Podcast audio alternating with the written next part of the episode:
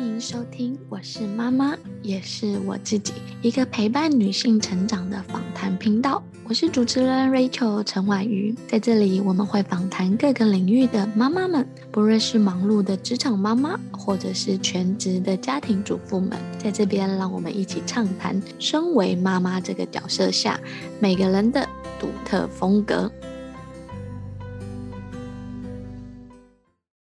Hello，大家好，我是 Rachel。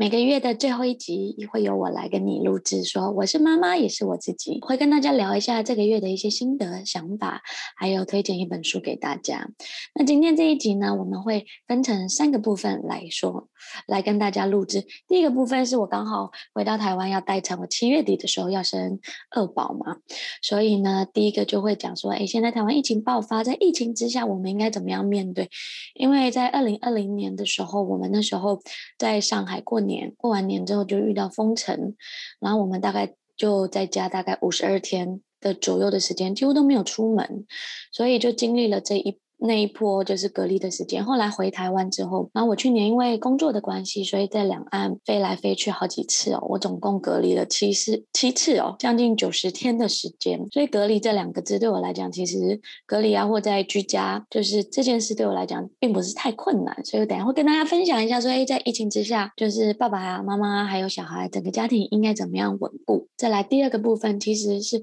我想跟大家分享一本书，这本书叫《上班妈妈的狗安利术》。等一下，后面会跟大家说明为什么推荐这本书给大家，而且当成就是第一集第一集推荐书的内容。那第三个部分就来聊聊五月初的一个大新闻哦。我当初看到那个新闻，其实我还有点吓一跳，想说是不是假的啊？是不是虚拟的？那个新闻就是什么？就是比尔盖茨，世界首富比尔盖茨跟他结离二十七年的太太发表了离婚协议的说明哦。所以呢，今天的内容会非常的丰富，我们就分成以下三个篇章来跟大家做说明。第一个部分呢，就是关于疫情嘛，就是台湾在五月十八的时候，然后就通知说，哎，学校孩子隔一天开始不用去上课，然后本来是六月初就要解除这个禁令，希望疫情稳定之后，大家就可以生活作息就可以恢复正常。然后没想到一个礼拜之后又宣布了说，直接到六月十四号的时间，就是将近有一个月，一整整个月的时间，孩子都不用上课。那很多家庭的爸爸妈妈其实还是要正常上班，所以就变成远距离工作，在家工作。开头的部分我就来跟大家聊一下，就是在疫情下呢，有哪几件事做好呢，可以安抚我们的心。然后可以让家庭稳定，然后可以重新找到那个生活的重心，因为过去大部分的。家庭可能就是哎，早上起来啊，送孩子去上班，爸爸妈妈去工作，等到晚上时间到了，再把孩子接回来，可能是补习啊，可能是呃做兴趣班啊，可能是学才艺啊，然后晚上再到家，生活的作息一直以来都是这样一成不变。可是没想到这个疫情的关系哦，突然打乱了所有人生活的节奏。孩子呢，现在不用去上课，那孩子不用去上课。那是不是就要有很多人的陪伴呐、照顾啊？然后尤其是现在在家，当然也不可能不用上课嘛，所以就要开始做线上的学习。那线上的学习又有不同的平台、不同的软体，还有线上作业。那以下呢，我分享几个点哦，来跟大家讲说，我当初是怎么样做到的。因为我孩子去年疫情的时候大概三岁多，其实也不用上课，所以你要想啊，就是每天二十四小时跟你的孩子在一起，就是在家隔离在一起，然后工作在一起，然后生活在一起，然后就是你就得重新安排你自己。要工作的时间，然后还有做家务的时间，还要处理陪伴他的时间，还要处理他学习的时间。所以呢，以下这几点呢，是我跟大家做的分享哦。第一个呢，就是安排好作息。就是因为时间突然打乱了，爸爸妈妈有开会的时间，有会议的时间，然后还有沟通的时间，小孩子也有上课的时间，所以呢，第一件事情最重要，全家最重要的一件事就是安排好作息。我呢，跟我老公跟我小孩，我们就会写好每一天要做的事情，尽量把生活规律化跟规则化。举例来说，这一次啊，我们回来之后，我们每一天早上十一点的时候，孩子是要上线上视频课。为什么要让他上线上视频课呢？第一个是因为他在家最怕无聊，没有事做；第二个是我们当然可以陪伴他看书啊、说故事啊之类的。可是呢，透过线上阅阅读课的方式，可以透过外部的资源来给他一些学习跟刺激的机会。然后还有一个是因为线上课刚好也是我们去年打造的一个课，我希望让我的孩子看我们自己的线上课，来了解说，哎，我们的线上课是否符合孩子的需求跟家长的需求？那每一天早上他也会很期待上这个课，所以呢，就是安排好孩子的作作息是非常重要。第二个是尽量把作息时间哦，就是跟学校的作息时间一样，所以呢，我们早上就是嗯七八点的时候就开始。呃，一天的准备嘛，吃早餐，然后中午早上十一点他要上课，所以我跟我老公就会抽出这个时间，有时候他陪他上课，有时候我陪他上课，然后呢，中午就一起吃饭，吃完饭之后就赶快安排好他要睡觉休息的时间。每一个每一天下午的这一段一点多到三四点呢，这个时间就是我们两个可以自己独处的时间，或自己赶快赶紧工作的时间哦。然后晚上可能四五点的时候，我们就安。排他的运动时间，就是小孩子其实需要大量的运动，那其实大人也是啊，每天都泡在沙发上，现在是两点一线，就是床上跟沙发上，然后走来走去，其实运动量很低，所以我们会在那个时间陪着孩子一起跳律动操跟律动舞。那我老公最近就是把孩子在跳律动操跟律动舞的时间改成他自己运动锻炼的时间，就是在同个时间同个时段里面，大家做适合自己的运动。所以呢，第一件事就是安排好作息，让孩子知道每一个时间段他要做什么，或者是让他知道哪一个时间段爸爸妈妈要上班，之后的时间段就会有人陪他，那他心里会觉得比较安心，他不会觉得在家里好无聊，或者是爸爸妈妈怎么都不陪我，就一直吵闹，一直就是烦着你说你要陪我啊，我想要你陪伴。这样子，我觉得这样的好处是什么？就是所有人都知道彼此的时间，减少会吵架的机机会。举例来讲呢，就是像我在。疫情期间，我其实也要开会嘛，然后也要录音。那我录音的时间又有跟来宾，所以我一定会跟我老公说：“哎，举例来讲，礼拜五今天的早上，我就是早上九点到十九点半到十一点半会有录音。那录音的时间一定就得他陪小孩，然后我可以好好的录音，然后不受干扰。那如果我没有提早跟他讲时间，那可能早上哎九点到十一点，他也安排了公司的那个线上会议，那我们时间就冲突，就没有人照顾小孩。所以呢，我觉得。觉得协调好作息的好处是彼此都知道规划的时间，然后减少吵架的机会。再来，孩子也会知道说，哎，这段时间是谁陪伴陪伴他，然后过一段时间，接下来就是妈妈会陪伴他，他就有一个安心的感觉。再来，第二个是我觉得很重要的，就是重新规划家庭的空间利用。怎么说呢？因为，呃，可能。每一个家庭在规划，可能有自己孩子的房间啊，或者是孩子在大餐桌工作啊，然后爸爸妈妈在爸爸妈妈的房间工作。去年疫情的时候，我们第一件事就是重新规划了家庭的空间利用，然后我们就让孩子跟我们在那个大桌饭桌的那一个大桌，如果他要上网课啊，上线上课的时候，他就会坐在固定的位置。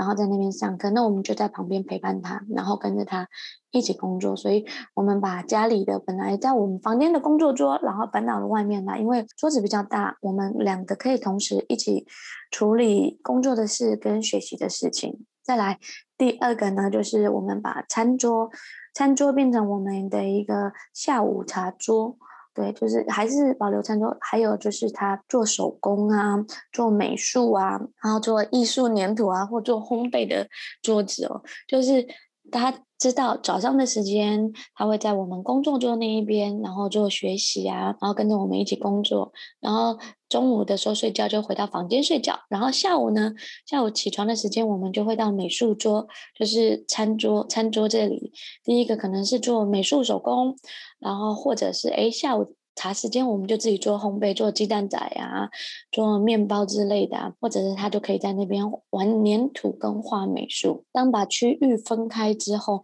每一个的空间的利用就比较合适。大家也知道说，哎，到这边来干嘛？才不会是哎，又是餐桌，又是工作桌，又是功能桌，所以常常东西要移动来移动去，然后只要一移动啊，就是有电线啊、电源啊，然后搬动啊，那其实是非常的累的事。那这一次呢，回台湾就是因为隔离的关系嘛，我们就把我们的家又重新打造了，就是我们留一个房间当做我跟我老公的工作区，就是只要我或我老公进了这个房间，我们彼此就是来上班的，所以小孩就是知道说哦，现在爸爸妈妈上班，所以把门锁起来，等到我们下班了，对，就是我们可能早上有一个时间段是上班时间，就是跟他说十一点半之后，爸爸妈妈就会下班喽，然后就可以出来陪伴你，然后在客厅区就会分成两区，一区是他的运动跟玩游戏的区。如果你没有限制他玩玩游戏的区域，他今年四岁了嘛，那就是小孩子还是需要有玩乐啊、娱乐啊，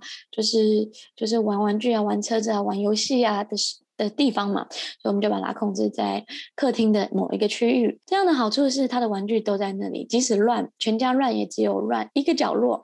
那不用每天呢，就是可能在客厅收玩具，在房间抽收玩具，在走廊收玩具。啊，其实就会觉得非常的累人哦，所以呢，就把区域分开来，然后在客厅的饭桌上有一个区域，就是他学习线上课的区域。为什么把它放在那一边呢？因为那边的光线是比较好的，然后再来是那一个动线，它有桌子，然后下面也有足够的空间。如果要唱唱跳跳、要运动的时候，对他来讲也是非常方便的。再来一个好处就是，他工工作跟我们分开，跟学习跟我们分开，他知道那。那个区域就是他上课的区域，所以只要时间到了，他的 iPad 就会放在那里，他的书桌的那个美术用具啊、文具啊，全部都会在桌上，所以呢，他就知道那就是他上课区域。每个人有一个属于自己的区域。所以第二点就是重新规划家庭空间利用的好处，就是每一个家庭以功能区域来做规划，然后可以有固定的场域跟固定的功能，所以就跟前面讲的一样，东西不用搬来搬去。再来第二个就是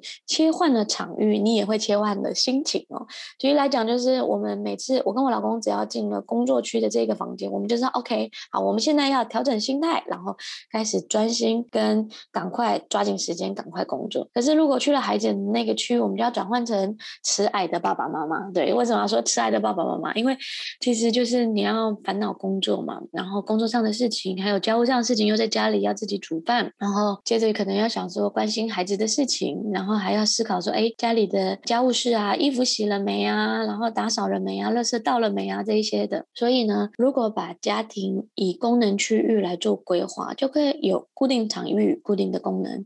避免爸爸妈妈收拾家务啊。或者是整理玩具的时候，就会觉得啊，好崩溃哦！晚上睡觉了还要到处的收拾整理，其实这样太辛苦。所以，与其这样，不如就提早把功能区规划出来，降低那个压力跟抓紧时间哦，这样子才能有时间有自己的 me time 时间，或者是自己跟老公啊。休闲的时间，晚上的时间可以好好休息一下，不要被所有的家务啊，或者是还有碗筷还没洗啊，房间还没收拾啊，地板还没擦啊，衣服还没洗，而觉得说啊，怎么都没有自己的时间。再来呢，第三点呢，就是创作仪式感的生活啊，反正就哪里都去不了了，那怎么办呢？我们就可以让生活多了一些仪式感。举例来讲，就是延长吃饭的时间，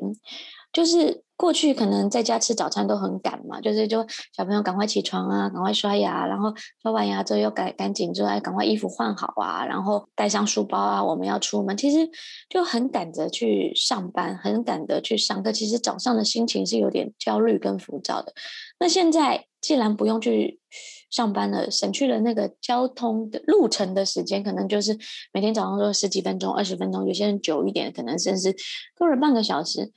那就可以坐下来，好好的跟家里人一起吃一个悠闲的早午餐嘛。就是，所以我们早上的时候就会一起坐下来，然后吃早餐，然后聊一聊说，哎，今天每一个人的任务是什么？然后我们也会重复作息时间给小朋友知道，让他知道今天要干嘛。那其实同步也是在养成他对于时间管理的技巧哦，也让他知道说，哎，时间应该怎么样安排跟利用。再来，这样的好处还有一个就是会创造他对于今天要上课的期待感。就是我像昨天我们特别安排晚上七点有一个叫科学实验课。那他平常的上课其实比较少做科学实验这样的活动，刚好昨天晚上七点有一个科学实验，我就跟他说：“哇，悠悠，我今天有一点有一个课是科学实验课，诶，可是是在晚上七点哦，所以在晚上七点，平常那是我们是什么吃饭时间，所以今天可能要早一点点吃饭哦，或者是你跳完运动操五六点的时候跳完运动啊，赶紧洗澡，洗完澡洗得香喷喷的，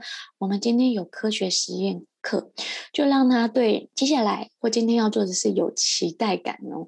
等到他有期待感，他就会很自然的就会想自己说：“哦，接下来我要干嘛？”然后他会很期待，他就不会重心就是说要爸妈的陪伴啊，或者是他觉得很无聊啊之类的。OK，而且就像前面说的，安排好作息，他知道每一个环节、每一个阶段要做什么，他就会很专心的在当下培养他的那个专注能力，还有每一个时间段好好的用心做好一件事。这也是从小培育孩子做时间管理，然后时间掌控的一个很好的方式哦。再来，刚刚前面讲的就是像，我们早上的时候就一起吃早餐，一起把今天的流程啊啊，今天要做什么，共同沟通讨论一下。然后接下来中午呢，因为中午反正现在也是不用出去嘛，所以我们大概吃饭时间，我跟我老公就会在十一点四十五到十一点五十的时候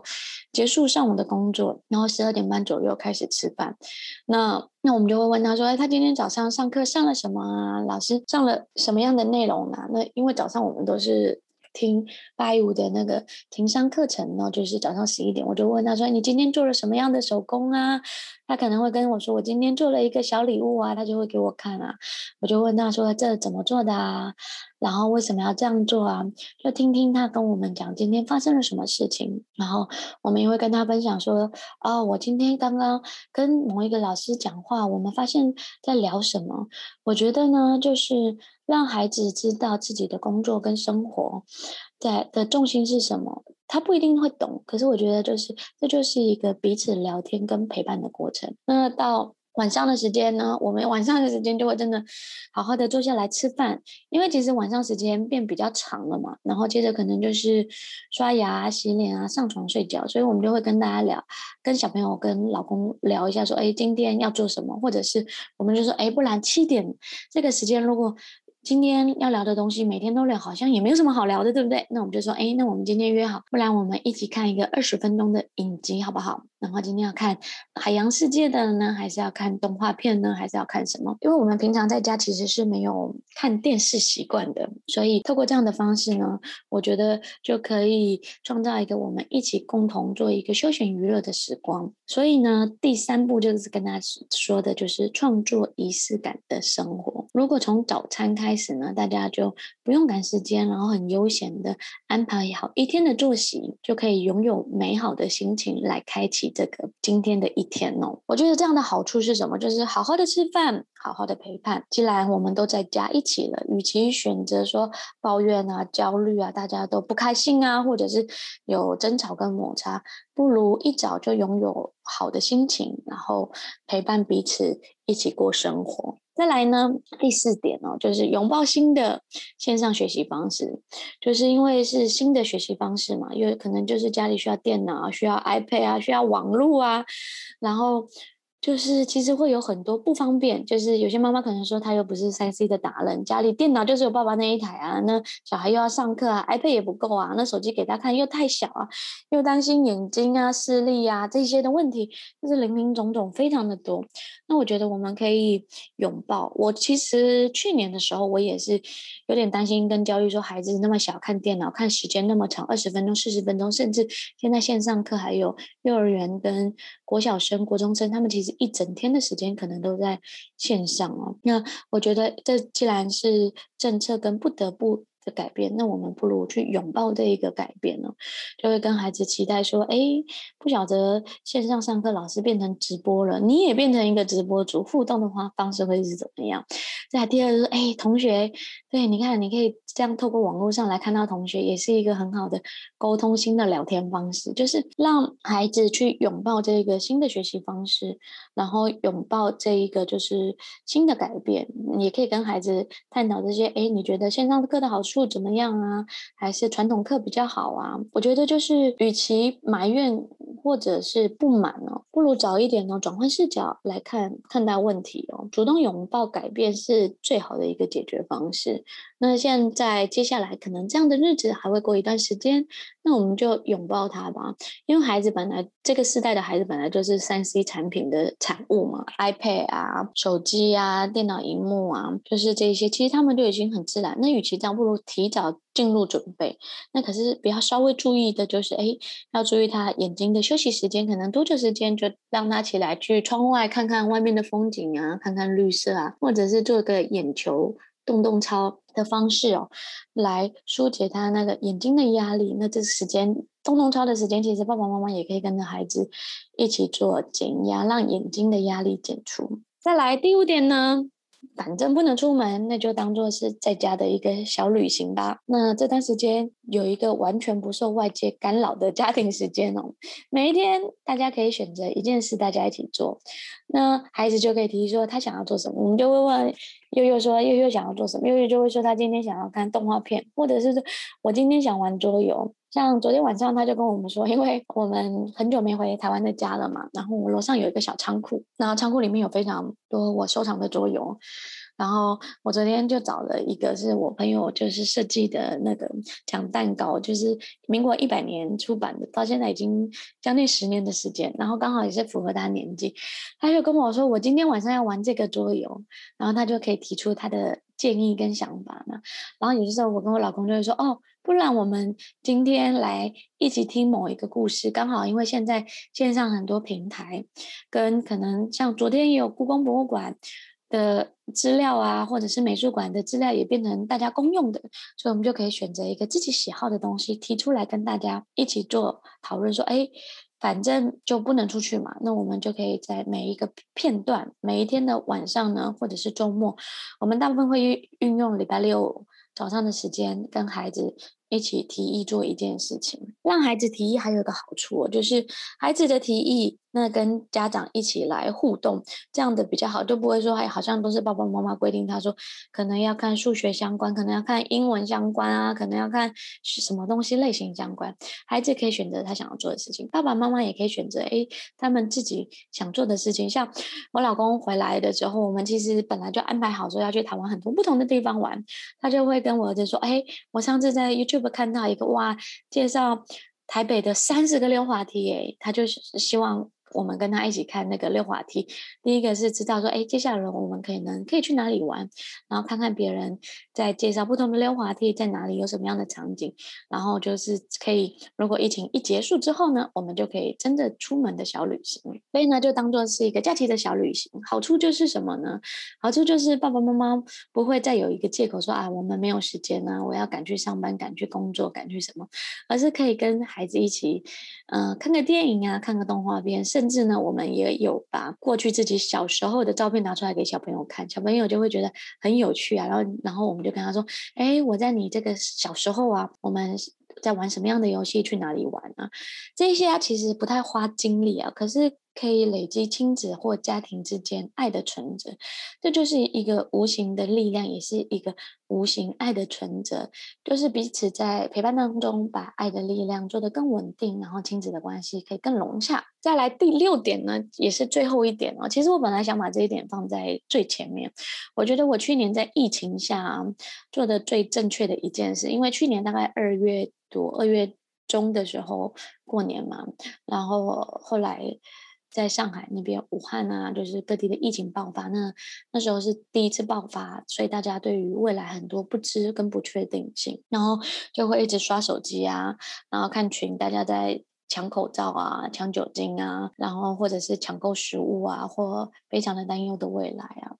所以我在二月底的时候就直接把那个我的朋友圈，就是。微信的朋友圈，然后还有一些新闻的焦虑来源，我就直接屏蔽掉跟关闭掉。那在台湾也是啊，就是其实你可以减少看电视新闻，好、第二个是减少在社群平台，像 Facebook 啊，或者是 Line 啊，因为会有很多不同的讯息一直跑出来，那哪里疫情发生了多少啊，或者是呃每天下午其实两点的时候看新闻，然后了解知道今天的疫情的控制情况，然后接下来我们应该要怎么样做。我觉得这样就要不要过多的去接触这些网络啊或新闻，因为我觉得越看会越焦虑。当你的心情越焦虑的时候，你就越要让自己的心稳定稳定下来哦。所以每天呢，只要锁定关键的新闻讯息就好。然后我去年的时候，就是让我老公成为我们家的新闻播报站，每一天固定问他说：“哎，今天状况怎么样啊？然后接下来我们要怎么样处理啊？然后应该要怎么样做？”我觉得越是在不确定的未来跟不确定性下，更要稳住自己的心情哦，保持平常心。那当因为当你的情绪稳定了之后，你才会回归生活的本质，你才会哎好好的陪伴孩子，好好的陪伴家庭，或者是好好的。来把自己的心稳定住。那我觉得呢，就是你减少刷手机啊、看电视的时间，那你有多了很多时间干嘛？就是看书、看电影，或者是说你要说啊，平常很想做的什么事，就可以拿出来做。所以呢，我在疫情的时候就重新啊，就可以看了好多的书。因为你看新闻，就是新闻会一直不断的轮播嘛。那轮播的时间其实前后的新闻也会一样。所以，与其把三十分钟、四十五分钟的，不如来拿来看看一些书，然后学习一些新的知识，或者是放松一下，或者是诶，可以跟孩子一起念一本绘本啊，然后陪孩子写东西呀。那如果你真的觉得非常的焦虑呢，我觉得你可以去网络上。听一些舒缓的音乐，再来就是写日记，可以拿出笔记本啊、电脑写一写，说：“哎，你今天当下的心情是怎么样？”这样可以减缓你脑袋里不断的跑得越来越焦虑，然后可以做一些。情绪的转换、舒压，那同时写日记的同时，也可以展望未来，说：哎，现在发生什么事？我当下觉察我的心情。那如果这件事发生了之后呢？那后续，哎，疫情一结束了之后，我对未来的期待，想去哪里呀？想要做什么呢？所以呢，就是减少看新闻焦虑或资讯焦虑的部分。这样的好处呢，就是回归生活的本质跟常态哦。因为疫情啊，一定会过去，只是早晚而已。可是生活才是。我们的本质就是不要被就是这些焦虑所控制了你的大脑，控制了你的情绪。所以这以上六点是我跟大家说，关于疫情下我们应该要怎么样做自我的调试，然后家庭时间的规划，然后拥抱新的学习方式，然后把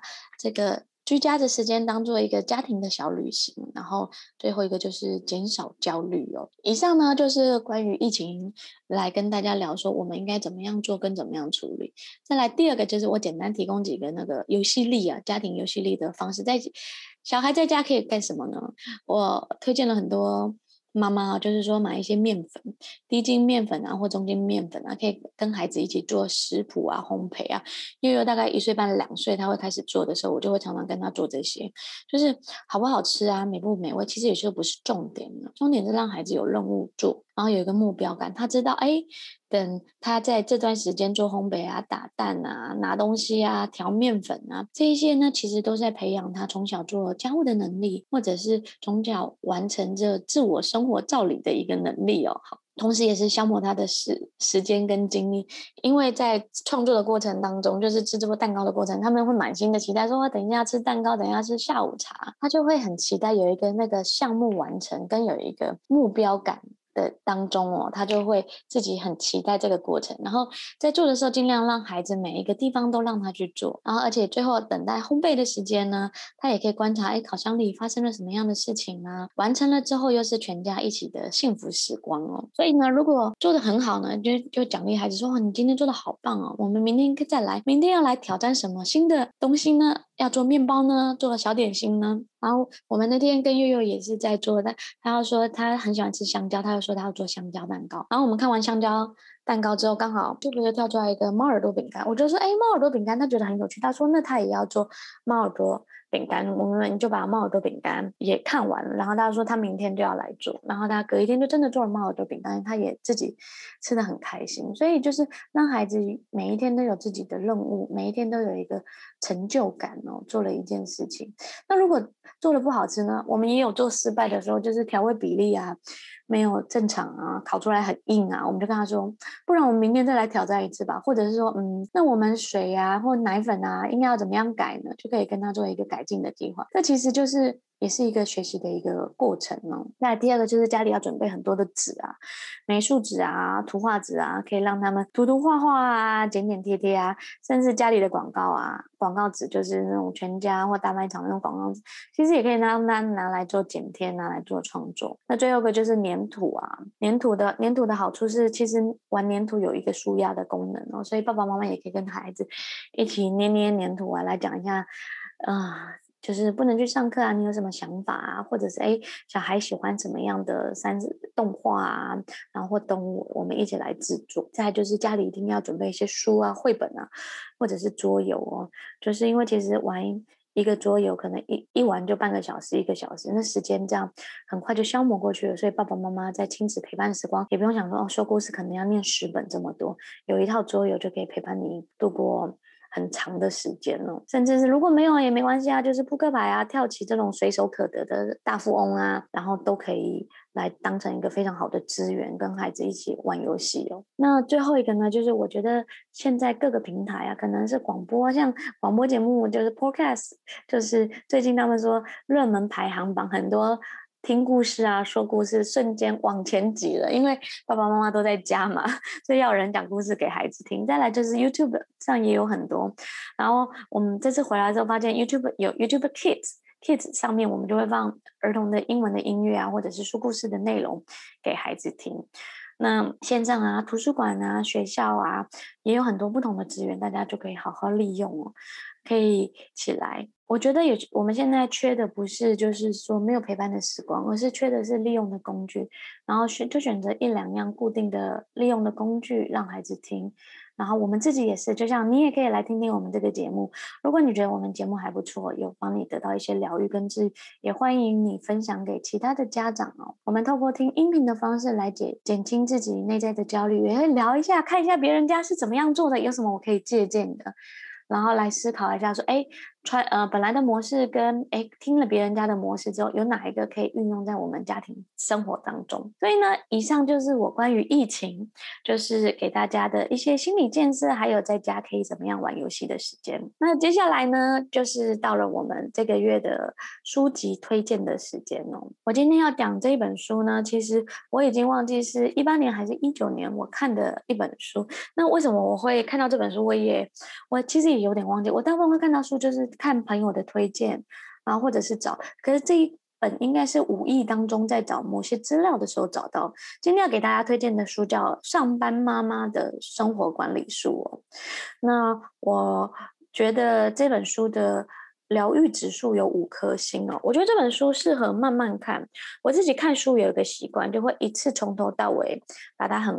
快速跟完整的看完，可是我后来拿到这本书的时候，我觉得它其实这本书是在讲，这是一本日本的书哦，在讲工作啊、家事啊、孩子啊、自我，还有轻松生活的巧思跟发现。那记录了八位。妈妈，日本的妈妈的生活管理术啊，分享了他们各自在带娃，然后家务啊、工作，还有寻求自我想要做的事情之间的一种平衡哦。这里面有包含的那种收纳整理术哦，还有家庭团队分工的管理，还有育儿的经验，还有他们自己时间规划。跟家务的一些小能力、小技巧啊，有一些煮饭的方式啊，还有收纳的方式啊，还有整理自己家里衣物的方式啊。那还有一个就是妈妈怎么样调整自己情绪的。我觉得呢，这本书就是他们在网络上推荐是百分之九十九妈妈看完都觉得舒压的一本书哦。因为我这次要跟大家介绍这本书，其实我有把它重新拿出来翻了一下，就是我真的觉得每一次看，每一次就觉得嗯，从中又获得了一些启示跟启发哦。好，我来念一下这本书的有几个。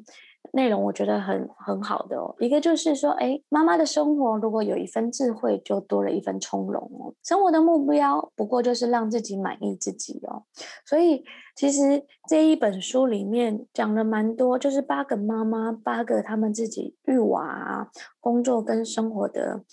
自己的风格跟特色，就是没有说标准的妈妈或完美的妈妈或应该要怎么样做，而是每一个妈妈都有他们自己擅长啊跟不擅长啊，或者是独立的风格。我觉得就像我会开始做这个节目，我是妈妈也是我自己哦，所以其实妈妈的角色也包含自己的角色，也包含妻子的角色，也包含是自己也是一个女儿的角色。其实有非常多的面向跟非常多不同角度，女性。职业规划或女性身上角色的定位哦，那我觉得这本书啊，里面有讲了个女性的特点哦，就是她们有一些可能是刚开始是单身的单身妈妈，对，就是她自己本来就没有想要结婚，可是有了小孩之后，她就在思考说，她就是花了两天的时间想说，嗯，OK，我要把孩子生下来，那不要觉得生孩子或这件事是一个烦麻烦，而是她重新。调整工作上面的时间，然后因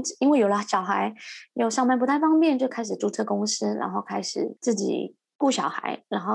在一段时间之后，哎，发现找了另外一个对象，然后后来没想到就生了。两三个孩子，所以就是他们的人生的很多不同的选择，其实都蛮有趣的。那我觉得这本书的上面八位妈妈的那个女性特点有有以下几个：第一个呢，就是独立自主，她们不会放弃自我，永远把自己排在人生顺位的最前面哦。再来第二个呢，就是她们不会觉得照顾孩子是自己一个人的事哦，而是会积极的培养老公，让老公成为照顾孩子的一部分。我先把前面几个特点。念完，然后我再来举中间，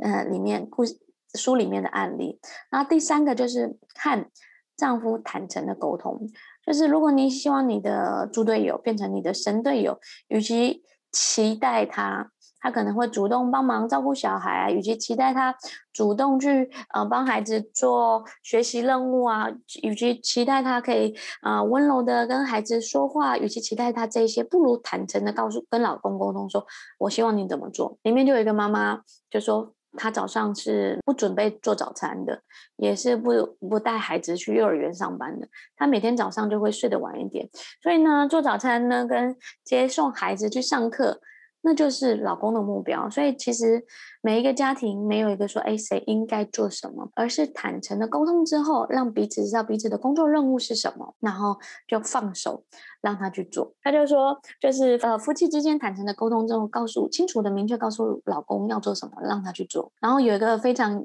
重要的重点哦，就是什么呢？就是老公做完了，你不要否定他，好不好？就是说，哎，反正你就既然下了指令明确，你就信任老公，就相信他能做好。那男生也是要有一些尊严的嘛，对，或者是哎，我都做了这一些，你还要挑剔我，还要批评我，不然那你就自己做好了嘛。所以呢，我觉得这点非常的重要。他们中间有好几个，就是说，哎，让老公做家务啊，让老公带孩子啊，或者是他周末他就是有一个一个人的独立时光，那就让老公自己去陪伴孩子，出去玩啊，去干嘛，那就放手让他去吧，没有关系。因为如果你永远都不放手，你的老公永远没办法变成你的一个，你的一个神队友的伙伴哦。再来呢，就是从不惯养，从小培养孩子独立性跟做家务的能力。我印象很深的，就这本书里面有一个妈妈送给三岁小孩的生日礼物，竟然是一把刀诶。就是货真价实刀，不是玩具刀，而是真的切菜的刀。他说，因为他是小孩，很喜欢做菜，他就从小培养他做菜，然后他就在厨房，就是安排了一个小椅子、小垫子，然后可以让孩子在那边切菜。所以他就三岁，就是让他开始切菜做菜。他说，虽然刚刚开始的时候会很复杂、很麻烦，或者是把家里弄得。很乱啊，可是他觉得这样的模式其实也蛮好的，所以在书里面不止一个妈妈啊，就是都让孩子自己做菜养成习惯，或者是哎，还有一个妈妈是晚餐啊，就是谁想做那就谁做，女儿想做就女儿做，老公想做就老公做，没有人说这件事一定是要妈妈做。再来呢，就是有一个妈妈也是选择分配家务给孩子做，然后她就把。小孩应该要做的是作业做完，东西整理完了吗？然后谁负责处理家务啊？就是每天都有一个任务分配表，然后做完就可以在上面。上面打勾，我觉得这也是蛮有趣的。我自己印象很深，我大概在几年前有一次去朋友的家，朋友的小孩刚满五岁嘛，然后小孩五岁，我们就说：“哎，你女儿在厨房停停空空在干嘛？”我就很紧张嘛，因为我自己是就是做教育相关的行业，就是很紧张，想她里面会不会把碗打破啊？会不会发生什么样的事情？他说没关系啦，他其实现在都会自己洗碗，自己吃的饭自己洗，自己要用的杯子自己洗。而且都是玻璃的杯子，然后我那时候就印象非常深刻，就是这个妈妈怎么那么愿意放手？她就说，她如果喜欢，就从小让她做。我后来也特别研究了一下，其实，在国外，我过往每年都会在国外就是住一段时间，大概住一个月的时间，去我的朋友家住啊，或者是跟当地的朋友住在一起，然后都会看到他们小孩其实做家务是他们理所当然的，或者是洗碗，可能爸爸妈妈洗完，他就在旁边负责擦盘子，或者是吃饭之前呢，就是。摆那个餐桌的那个餐桌垫的这些事情，其实就是孩子跟着一起做，所以我觉得其实应该真的可以放手让孩子去做家务。所以我也很小就让我的小孩去做家务，他们刚好现在小班，也要学习自己折衣服。那爷爷奶奶有些时候就说：“哎，我们赶快折一折就好了，不要让他在这边弄弄那么久。”然后他就就是小朋友就是负责学习就好。我就会跟他们说：“这是他自己的能力啊，所以就让他慢慢折，折着坏一点。”就是折坏了，或者是折不好，又没有关系。那就是他学习的过程的一部分。那过去其实我们在教理财课程的时候有说过，就是如果你从小有让孩子培养做家务的习惯呢，其实他长大对于财商管理的能力，这是也有一个追踪数据报道，就是正正确的来源跟那个数据比例多少，我有点忘记。可是我那时候就印象很深刻，所以呢，我就从小只要有机会，我就让孩子来试着做家务。像现在疫情嘛，所以我们每天要吃饭要煮。米啊，要弄菜的时间，就是我也会让他跟着一起洗米，他就会那在那边搓米，然后洗一洗，然后放到电锅上。也有一天，我老公。找不到我们那个汤，他就说：“爸爸，我知道在哪里，因为他们每天跟我们在厨房里混嘛，然后就会知道说，哎，我们那天做蛋糕，因为那天是他做完蛋糕，我放回他就说在这个里面。所以呢，其实透过做家务的能力，他也可以锻炼他自己对于生活周遭啊，还有生活事物，还有自我未来就是生活管理的能治理的能力哦。再来就是这本书里面那个八个作者哦，就是每个人在家务上都有独特的见解。我念几个，我觉得还蛮有意。”意思的，让我印象非常深刻的是，其中有一个妈妈就是说家里不放大浴巾，因为大浴巾等干啊，常常要洗啊什么，这个太麻烦了。所以与其这样，不如就不用，那就用一般的正常的浴浴巾就好了，好了。然后我自己是非常喜欢浴巾的人。的人，尤其大大浴巾，所以我们家有非常多的大浴巾。然后我自己孩子一出生的时候，我就给他买了一个软绵绵的浴巾。然后我也很重视我跟我老公的浴巾啊，所以我们一段时间就会换一些浴巾。然后也常常在摸日本的材质好啊，什么棉的材质好啊，哪一种快干的材质好啊。所以我家的浴巾有一个柜子，我那时候一看完这个就就是，哎，他打破我说一定要有浴巾的这个概念。再来第二个是他说家里的筷子啊、餐盘啊有太多。种啊，不好归纳跟不好整理，那就统一规格、统一尺寸。所以他们家煮饭也不用长筷子。好，这个又跟我截然的不同。我煮饭一定用长筷子。我记得我妈去上海，我们家的时候，她说：“你留了一个这么大长的筷子，到底在干嘛？”我说：“我煮饭很方便啊，跟煮面的时候很方便啊。为什么呢？因为你如果做一些炸的排骨啊、炸的这些东西，很容易被喷到嘛。所以你筷子长一点，你就不会热嘛，也不会。”被烫到，再就是煮面也是啊。煮面如果你的筷子太短啊，或者是刚，也就是这样可能会太烫，很容易烫伤嘛。所以就用长筷子，我觉得是一个很好的方式。所以呢，我前面看的那个妈妈，她就说哦，家里不用有大浴巾，更不用有筷子。我觉得虽然跟我的生活的习惯跟习性做法不一样，可是我觉得这也是每个人对于自己家庭打理的特点跟方式哦。所以没有什么好跟坏，而是你怎么样舒服，怎么样来，因为毕竟这是你的家嘛，跟你的孩子还有你另外一半共同生活成长的一部分。再来就是他们在这个书里面就会有一个每一章的最后就会有一个某一个妈妈的生活管理术。那我再念几个给大家听哦。有一个就是讲说，哎，全家只有一个垃圾桶就好了。还有家务事列清单，全家只有一个垃圾桶，那这样就是可能像现在可能要厨余分类，可能不止一个垃圾桶。可是他就是说，垃圾只丢在同一个垃圾桶。那所以爸爸妈妈在整理或倒垃圾很方便，只要去那边拿。就可以直接倒掉，然后厨余就在厨余桶。我觉得这样真的可以节省很多时间。像我们家是，我们房间有有一个垃圾桶，然后浴室有一个垃圾桶，厨房有一个垃圾桶，客厅有一个垃圾桶，然后爸爸妈妈睡觉的那个房间也有一个垃圾桶。然后这样子每次就一袋一袋就挺麻烦的。我觉得哎，改成全部只有一个垃圾桶好像也蛮好的。可是这样生活使用起来可能又会有一些不便利，可能是孩子流鼻涕啊、卫生纸啊、纸巾就会一直堆在桌子上。这样其实又会有细菌感染，所以我觉得就是这本书讲的每一个每一家每个不同的特色，没有什么好跟不好。那好处就是说，哎，你可以参考说为什么他们这样做的那个逻辑是什么，然后可以在生活当中减少怎么样不必要的家务的时间啊。那还有一个是妈妈很可爱，大家应该非常的有印象，就是想到日本的。就是家庭啊，或者是主妇啊，就是就是把家里打扫得一尘不染啊，收纳啊，就是整理啊，是非常的整洁跟清洁的。有一个妈妈，她每天就把那个例行的事物哦写成清单。我礼拜一到礼拜五可能要做什么，然后他们就说不用去烦恼说，哎呀，做得多好多完美，而是就照着清单做，就顺着一步一步去做。然后他还有一个原则就是，哎。只要有一点点脏，我就提早开始打扫，不要等到全部都太脏了，然后才开始打扫。那我觉得，哎，这也是我学到一个招嘛，就是每一天啊，就固定可能把桌子啊、桌面啊擦干净啊，或每天定时养成习惯啊，早上就做好，那这样就可以维持家里持续跟长久的整齐。整齐整齐性哦，还有一个呢，就是他们每个人的那个家庭的时间也其实不太一样。有一个妈妈就是每天早上呢，就会有一个净化的时间，就是早上时间只有早上时间是自己的，所以在每天的开始啊，就开始做深呼吸啊、精油啊，或喝一杯白开水啊的方式啊。然后来照顾好自己的生活作息。这个妈妈呢，她在里面讲的说：“我的人生中没有计划，我根本没有想过结婚，也没有想过要生小孩，可是却成了四个孩子的妈妈哦。”然后她后来还出版了一本书，叫《和孩子一起慢生活的妈妈读本》哦。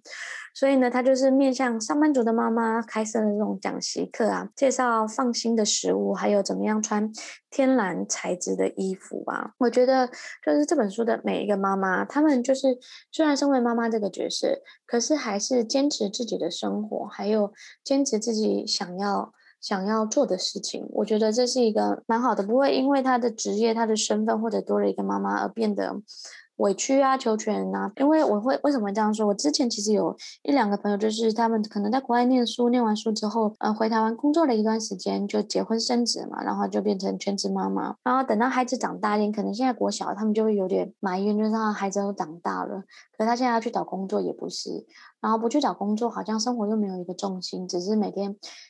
围绕着孩子转，他以前也是一个工作的职场达人啊，或者是在生活当中也非常有自信心跟成就感啊。所以呢，我觉得呢，就是这本书其实提供了你很多方式。让我印象更深刻的还有一个就是，有一个妈妈就说，就是不要因为是妈妈这个身份而想说，哦，我可能做不到。或我可能没有办法，而是朝着我自己能做什么，我应该怎么样做才能把这件事做成功跟做完成的方式。所以这个妈妈就有三个小孩，然后她同时又创办了一个咖啡厅，然后又又有一个网络网络的相关的事业。所以呢，我觉得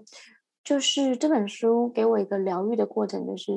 什么是标准的妈妈，什么是好的妈妈，其实没有一定的定论。或者是你要处理家务啊，你要工作啊，你要怎么样做菜啊，然后怎么样做准备呢？其实就是不用担心，也不用烦恼太多。你只要把自己安稳好了，把自己的心态处理好了，就是照顾好自己，其实最重要。然后就像前面一开始讲的，生活的目标不过就是自己满意自己。当你满意自己的状态，满意自己的家庭生活，然后让老公跟小孩都成为你就是这个家的共同的一个合伙人，共同的一个创造者的时候，其实你就可以放松一些。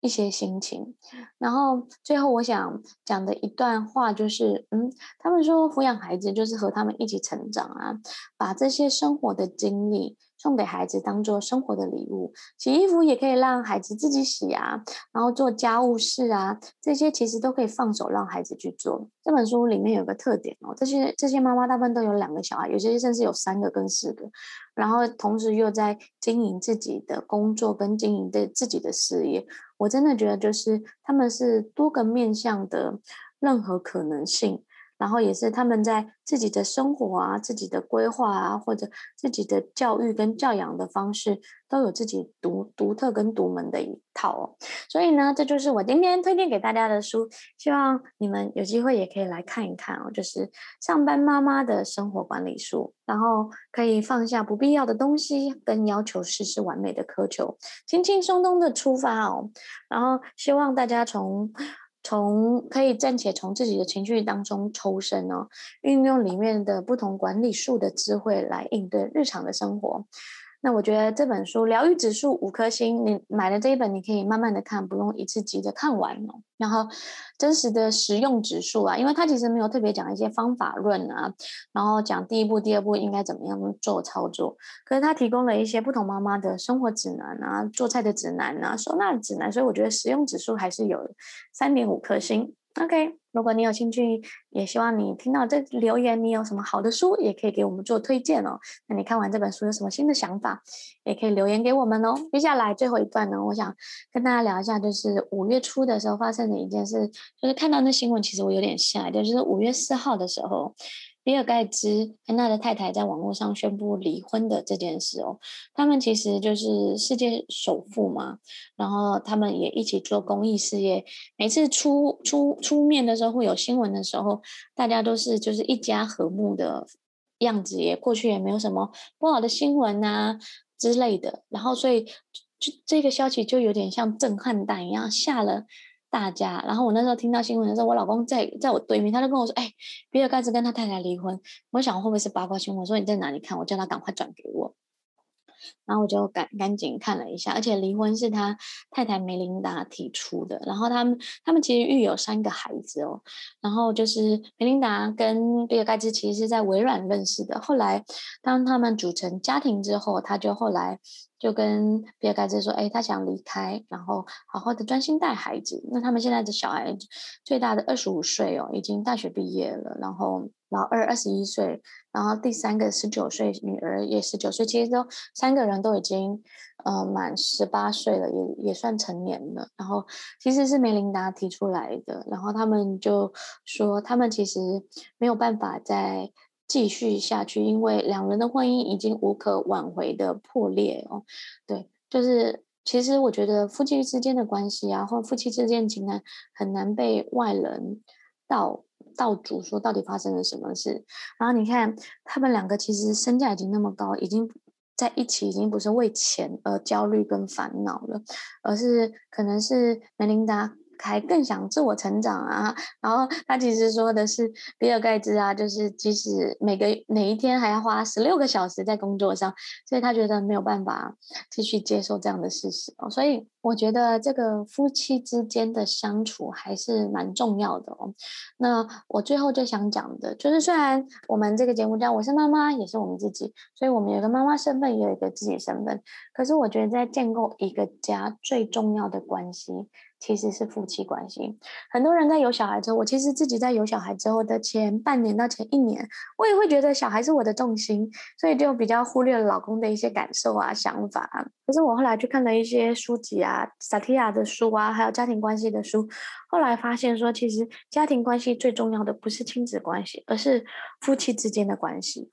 那我在最后的时候就提供几个，就是关于夫妻关系，我们可以怎么样长久的保持一一种那个稳定度啊，还有建立亲密的亲子呃夫妻关系，其实更重要，因为孩子会长大，孩子是我们生的，是我们养育的，可是他总有一天会长大，可是陪伴你的最终还是你的另外一半。所以呢，我提供以下六个小诀窍来培养夫妻关系，要永远记得哦，就是夫妻关系永远大于亲子关系。不要因为你成为了妈妈之后，你的全心跟重心都放在孩子身上。你可能会无形之间养成妈宝的这样的习惯，或者是给孩子无条件的照顾之后，他长大之后反而放不开手，不敢出去，不敢出去去拥抱这个世界，或可能会做什么事都需要妈妈的陪伴啊，妈妈的照顾。所以夫妻关系其实是更重要的。第一个呢，就是每个月有单独的约会时光，即使再忙啊，也要保持约会。我大概是结婚大概九个多月。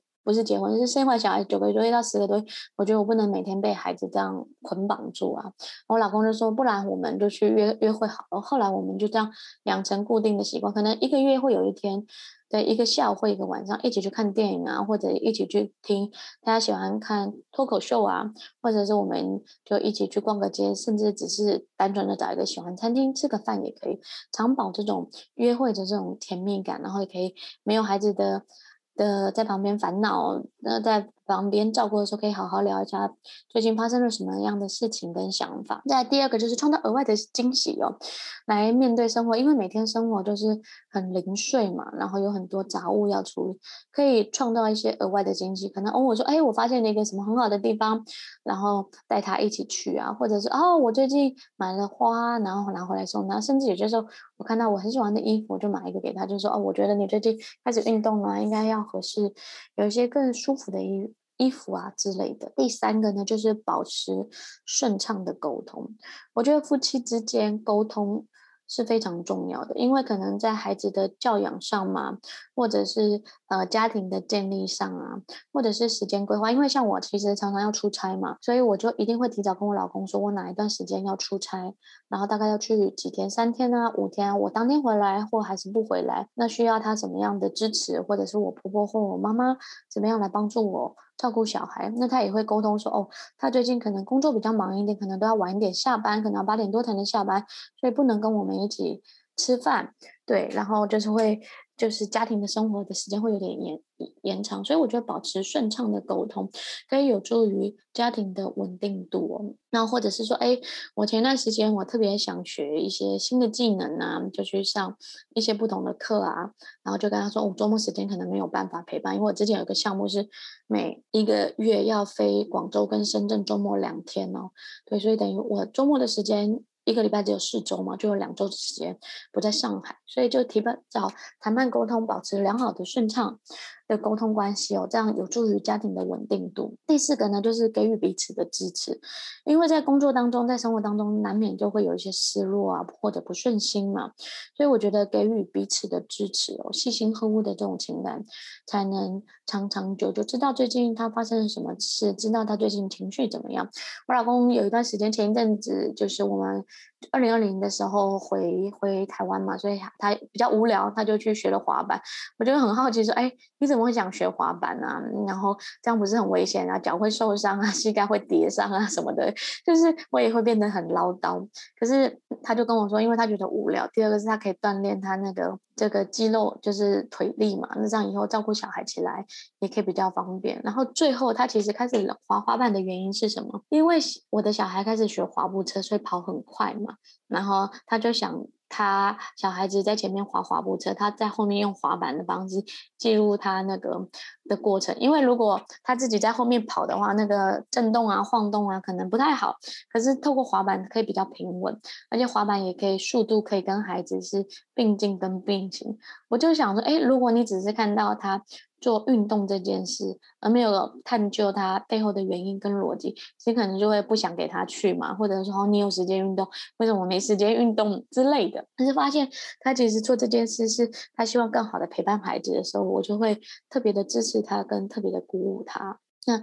第五个就是每天拥抱跟亲吻哦，就是我觉得永永久的幸福其实就是保持新鲜生活这种情感。所以他每天出门的时候，跟小孩每天出门的时候，我们都会彼此抱抱说 Have a good day 啊，今天很好啊，然后彼此拥抱跟亲吻一下，就是建立之。亲子之间的那种紧密的那个粘稠之间的情感哦，不要觉得有点恶心啊或什么，就是我觉得其实每天给彼此一个拥抱哦，那就是一个无形的一个养分，也是一种鼓舞的力量的支持。那最后一个呢，就是找到彼此的嗜好，共同成长。我觉得夫妻双方要一起成长是非常重要。像梅琳达跟比尔盖茨，其实。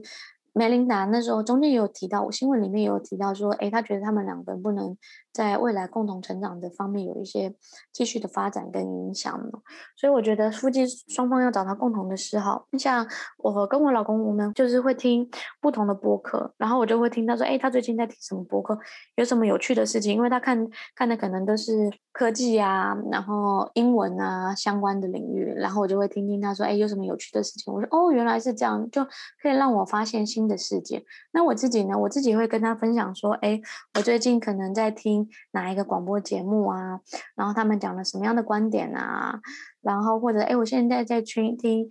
女性的频道，他上次也有听我的内容，他就觉得说，哎，也还蛮不错。我把我一些观点、内容跟想法，然后发表在里面，然后他也可以更能了解。所以呢，就是今天的最后呢，就是我们来讲说。夫妻关系的经营，我觉得也是要花时间的经营啊。然后还有就是，夫妻关系永远大于亲子关系。这不是在跟你们说，也是我也在提醒我自己哦。就是夫妻才是长久的陪伴你成长的，那孩子只是是你生活的一部分一部分。那孩子也是需要我们夫妻共同去养育的。OK。啊，没想到今天林林总总还是录了一个多小时。本来想说可能三四十分钟就能把它录完。那我今天还是想第一个就是完整的讲一下，说在疫情下我们怎么样安稳好我们自己的心，怎么样调整好作息。然后怎么样在家庭生活当中创造仪式感？第二段的部分就是我推荐我自己非常喜欢的书，叫《上班妈妈的生活管理书》。即使你不是上班妈妈，也可以透过这本书来看看不同的妈妈，她们怎么样育儿，怎么样管理，怎么样经营自己的人生。嗯，最后最后一段呢，就是比尔盖茨跟他太太离婚的新闻，然后我们重新来检视跟重新审视自己的。夫妻关系怎么样做更好的建立？今天的我是妈妈，也是我自己，就到这里了。希望如果你很喜欢，或你觉得我们的内容对你是有帮助的，欢迎转发给你的好朋友们。OK，然后也可以再帮我们打新评分跟留言。可以告诉我们你很推荐的书啊，或者是你听完我们今天的心得。我知道大家时间都很宝贵，所以呢，我们也很希希望你给我们一些建议、鼓舞、奖励。OK，就到这里喽，拜拜，我们六月见。谢谢大家收听这一集的，我是妈妈，也是我自己。成为妈妈是一件美好的事情，用喜欢的样子过好日子，用舒服的方式过好生活，用自在的心态过好人生。欢迎留言与评分，并转发给你的好朋友们，一起陪伴女性成长，成为你专属的在线闺蜜。愿在这里能够找到一份属于你的温暖。拜拜。